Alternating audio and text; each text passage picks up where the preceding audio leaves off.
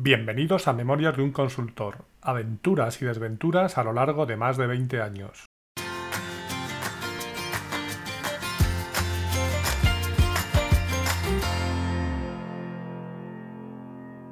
Hola, buenos días, buenas tardes o buenas noches y bienvenidos al episodio 93 de Memorias de un consultor.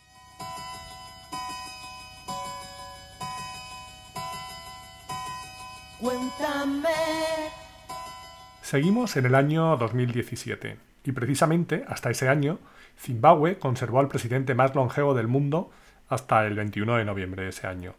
Robert Mugabe, de 93 años, renunció al cargo que estuvo ocupando por más de 37 años, después de que los militares ocuparan el poder. Mugabe, en ese tiempo, pasó de ser considerado el héroe que independizó a Zimbabue del Reino Unido a un dictador criticado por su represión a la oposición.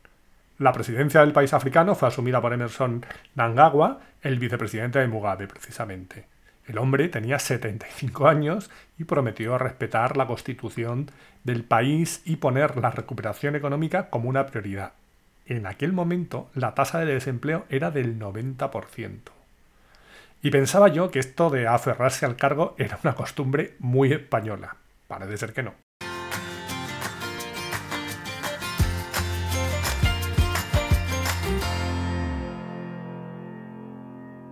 En el episodio anterior os contaba cómo había hablado con alguien que quería que me uniera a su marca, otros que querían unir la mía a la suya y otros que querían que creáramos una marca nueva de cero juntos. Podemos decir que todo eso me hizo pensar en que todo aquello de empezar a escribir un blog donde poner mis ideas había ido creciendo sin darme mucha cuenta, la verdad, y había permitido darme a conocer a mucha más gente de la que me conocía hasta entonces. Para lo bueno y para lo malo, porque cuando te expones al mundo exterior, tienes que tener claras ciertas cosas. Por ejemplo, una, que no le puedes gustar a todo el mundo. Y dos, que siempre habrá más gente que no te conozca que la gente que te conozca. Y tienes que tener claras las dos cosas. Que en estos años me he encontrado con gente que se enfada ante la mínima crítica que le pueden hacer, o que piensa que por el hecho de haber publicado algo en un blog o en LinkedIn o donde sea, el resto del mundo se tiene que dar por enterado. Lo cierto es que yo había llegado a un punto en el que muchos cursos de los que daba, en aquel momento presenciales, alguien me saludaba y me decía, ah, tú, tú eres el del blog, ¿no? El blog, así, en genérico, como si no hubiera millones de blogs en el mundo, e incluso específicos de SAP, había unos cuantos. Lo que es cierto es que si nos restringíamos a blogs en español, ya éramos menos, pero aún así había unos cuantos. El caso es que, como decía, ahí es donde empecé a ser consciente de que el tema de la generación de contenidos, o como lo queráis llamar, podía ser un diferencial con respecto a otros profesionales ya que me permitía llegar a mucha más gente que aquella la que pudiera conocer directamente en proyectos o formaciones en los que pudiera participar. En aquel momento ya llevaba 20 años trabajando con temas de SAP, 15 impartiendo formación directamente con ellos y 5 escribiendo mis ideas en el blog, aparte de utilizar alguna red social, principalmente LinkedIn y Twitter, las cuales utilizo y utilizaba en aquel momento para compartir y consumir información, las dos cosas. El conjunto de todo eso era lo que hacía que mi perfil fuera potencialmente interesante para algunas de estas empresas que contactaban conmigo. Recuerdo que muchas de ellas me llamaron para interesarse por mi situación más a nivel personal, por si necesitaba cualquier tipo de ayuda, algo que es también de agradecer. El discurso partía más de si te podemos ayudar en algo, más que del podríamos hacer tal o cual cosa juntos, un ligero matiz que para mí tenía su relevancia.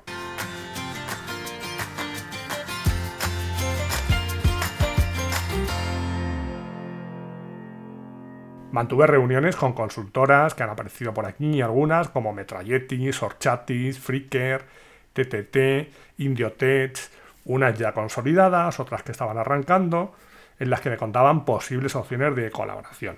Yo les escuchaba y les decía todo lo mismo. Estoy abierto a colaborar con todos, pero no veía nada que me llamara lo suficiente como para tener una dedicación exclusiva. Me cuadraba más el tema de trabajar por proyectos que una relación a largo plazo y la mayoría de ellos lo que buscaban era una relación más estable y duradera, y sobre todo exclusiva. A ver, que yo podía cerrar un acuerdo de colaboración, por ejemplo con Fricker, por un plazo de un año, pero nunca con exclusividad. En ese tiempo yo podría estar haciendo otro proyecto similar o no con otra de estas consultoras o en algún cliente final, siendo todos conscientes de las reglas del juego.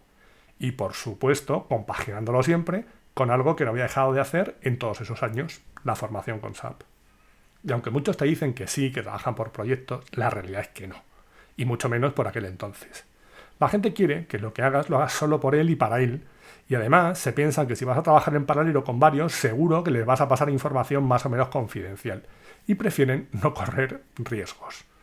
A ver, que eso dice mucho de la falta de profesionalidad y confianza. Así que si partimos de eso, de no tener confianza, veo complicado que la cosa funcione. A lo largo de estos años he podido ver, por ejemplo, la información salarial, entre otras muchas cosas, pero menciono esta porque suele ser de las más delicadas de muchas empresas. Empleados, alta dirección, de todo. Lo que me ha llevado a tener que firmar muchos acuerdos de confidencialidad, los cuales decidí dejar de leer hace tiempo, ya que si lo hago, no firmo ninguno, como nos pasaría con la mayoría de las cosas que firmamos si leemos la letra pequeña. Recuerdo que en uno de esos acuerdos decía que si salía cualquier tipo de información sensible, tendría que pagar medio millón de euros. Ya que nos ponemos para que andar con tonterías. ¿Y por qué firmo todas esas cosas sin apenas leerlas? Pues porque tengo la completa seguridad de que jamás voy a compartir nada de todo eso de manera consciente y en caso de que algo saliera al exterior sería por casos ajenas a mí que probablemente no podría evitar firmar o no el documento.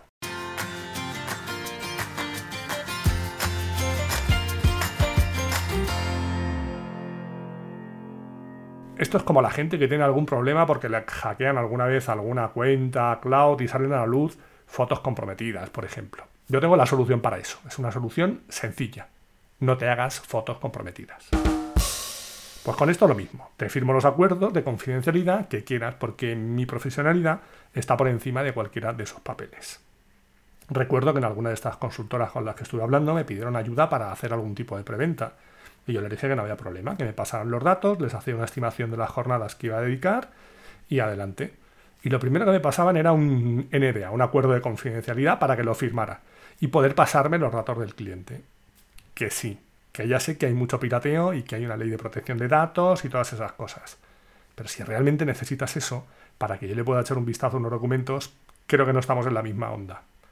Aún así, he firmado algún acuerdo de ese tipo para después nada, por ejemplo, en ese caso, una vez firmado, les envié mi oferta de servicios y me llamaron sorprendidos. Uy, no, es que esto es una preventa. No te podemos pagar por eso, porque hasta que no nos llevemos el proyecto, no sabemos si vamos a tener ingresos. Y yo le dije, ah, bueno, me parece bien, pero es que yo acostumbro a trabajar por dinero, a cobrar por mi trabajo. Ya, vale, lo que podemos hacer es llegar a un acuerdo y si nos llevamos el proyecto, pues colaboramos. Bueno, es que ese es otro tema del que hablaríamos si se da el caso. Tendría que ver si me interesa estar en el proyecto o no. De momento, lo que, pagáis o pagaréis son mis servicios por hacer ese estudio previo y luego si llegamos a colaborar, pues ya yo me podría plantear si usa un descuento por ese importe, por ejemplo. Antonio, pero tómatelo como una apuesta, hombre. What? Y este argumento es de los que más me gustan, lo de apostar.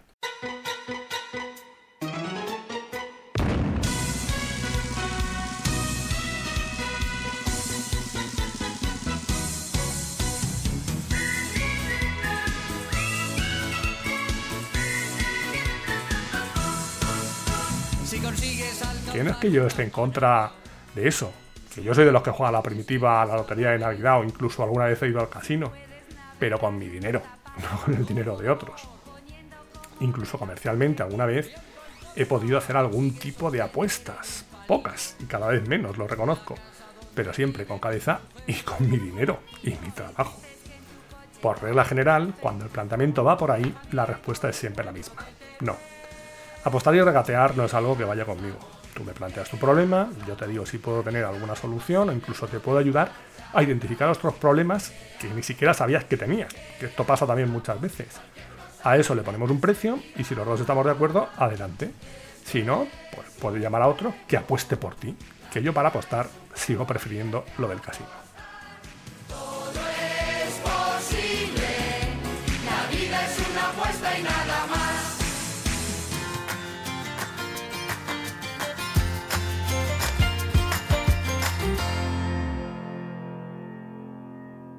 A todo esto el tiempo iba pasando y os confesaré un secreto.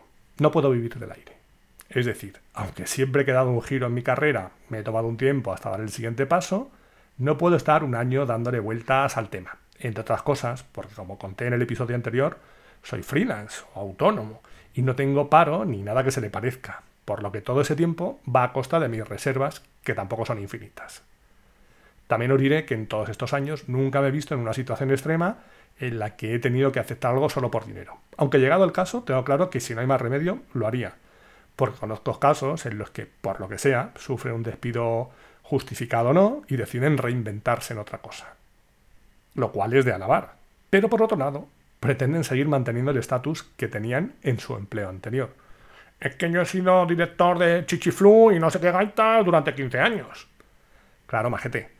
Pero es que lo que te has reinventado ahora no tienes experiencia. Y si has decidido hacer ese máster de SAP, por ejemplo, porque lo piden en todos los lados, ahora te toca ponerte las pilas con eso para volver a ser director de Chichiflu en unos años. En mi caso, siempre he tenido claro que el valor lo aporta la persona, con independencia de lo largo que sea el cargo que aparece en su tarjeta o en su perfil de LinkedIn, incluso aunque esté en inglés. Y estábamos en esas cuando apareció ante mis narices otra oportunidad no buscada. Resulta que un organismo, vamos a llamarle Bebeto, había sacado un concurso para organizar otra de esas formaciones subvencionadas, y en ese caso el adjudicatario había sido una empresa consultora, con experiencia en SAP. Por lo que era de suponer que sabían dónde se metían. Pero resulta que no. Resulta que cuando se pusieron a echar números, una vez que les habían adjudicado el concurso, pues en ZZC la cosa no salía rentable. O no tenían los recursos suficientes, o un poco de las dos cosas. Con lo que el tema me llegó a mí y a otros compañeros que, curiosamente, habíamos salido de ZZC todos meses atrás. Ya que la persona que organizaba la formación en dicho organismo, Pedro Canales, se encontró con que tenía el programa lanzado y no sabía cómo lo iba a poder entregar. Hablé con Pedro, me contó la situación y yo le dije que bueno, que podía mirarlo con otros compañeros, ya que si no recuerdo mal eran temas de HR, de ABAP y luego finanzas y logística o las dos cosas. Por lo que era lo que yo no podía hacer solo, aparte de que tenía ya algún compromiso previo en esas fechas. A todo esto, Pedro me dice que el precio son 50 euros la hora, por ejemplo, y le digo que esa tarifa imposible que estaríamos hablando de una tarifa a partir de 70 euros la hora, y me dice que se le va de precio, que no le el presupuesto, que ya tiene todos los números presentados y tal. Y bueno, para que veáis que no soy tan inflexible con los regateos y las negociaciones, le digo, mira, el precio mínimo es 65, de ahí no vamos a bajar. Si esto te cuadra, bien, y si no, pues intenta buscar la solución por otro lado.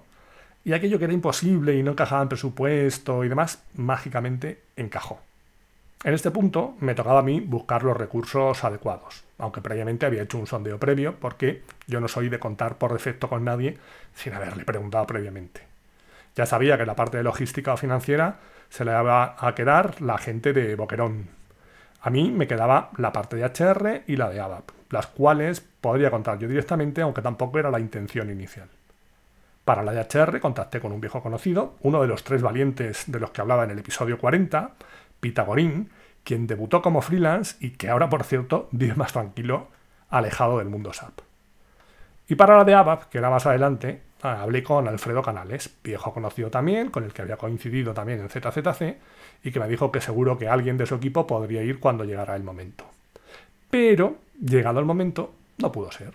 Por lo que fuera, no tenían disponibilidad, y le dije, tranquilo, no te preocupes, que voy yo. Y él me miró y me dijo, ¿pero cómo vas a ir tú? ¿Te vas a rebajar a eso? Y le dije, a ver, bueno, yo contaba con que ibais vosotros, pero si no podéis, pues bueno, yo me comprometí y voy yo, tengo los conocimientos adecuados y no entiendo muy bien en qué me estoy rebajando. Y él me dijo, hombre, no sé, que alguien con tu experiencia vaya a contarle esto a chavales que están empezando. Y yo le dije, pues no veo dónde está el problema. Mm, puedo ir a contarles eso a esta gente que está empezando, como no tengo problema para ir mañana a reunirme con el CEO de cualquier empresa. Y si te digo la verdad, creo que hay más gente que se rebaja en este otro tipo de reuniones. Saber adaptar tu discurso a la persona que tienes enfrente lo considero una habilidad básica. Y eso de agarrarse a tu supuesto cargo, tu estatus o tu maravilloso sillón, como que no va conmigo. Se lo dejo al presidente de Zimbabue. Y así te va, pensarán algunos. Y así me va, pienso yo.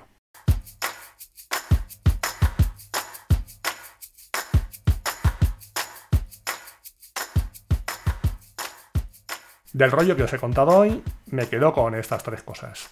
Uno, si quieres que te encuentren, déjate ver. Dos, nunca apuestes con el dinero de otros. Y tres, baja de tu sillón y date una vuelta por la vida real.